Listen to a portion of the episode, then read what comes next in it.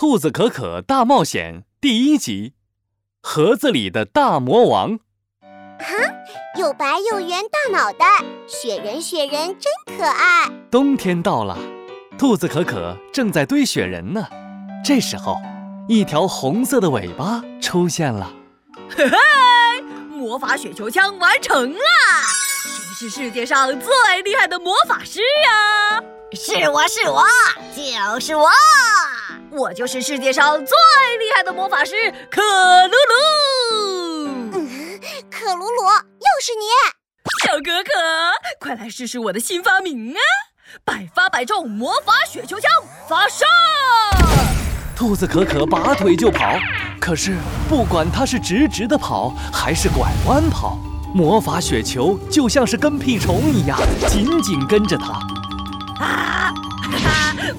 吧，小可可，魔法雪球不打中人是不会停下来的。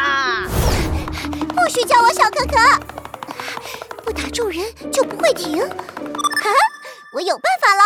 兔子可可朝着克鲁鲁直直的跑过去，然后突然蹲下。魔法雪球，往前冲啊！不好！克鲁鲁转头想跑，脚下却踩到了什么东西，一下子摔倒了。克鲁鲁在雪地上滚了三圈才停下来，魔法雪球砸在了他的脑袋上。是谁这么没有公德心的，乱扔东西？呃，这是什么？克鲁鲁回头一看，发现雪地上有一个闪闪发光的黑盒子，上面还有一张白色的贴纸呢。呃，好奇怪的黑盒子啊！嗯，这是什么呀？好奇的兔子可可摸了摸贴纸，没想到贴纸突然掉了下来，黑色的盒子发出一圈圈黑色的光，好大一团黑色的烟冒了出来。一个奇怪的声音在嘟囔着：“哈哈哈哈哈！终于出来了！我是黑烟大魔王，这一次我一定要用我邪恶的黑色力量污染全世界。只要全世界都被我变成黑色，我就统治世界了！”哈哈哈哈哈！奇怪的黑烟。朝着远处一下子飘走了。克鲁鲁，这又是你的恶作剧，对不对？冤枉啊，小可可，我才不会做这么低级的恶作剧呢！要是我来做……这个时候，森林里传来了小鸡莎莎的叫声，他们连忙跑过去一看，天哪！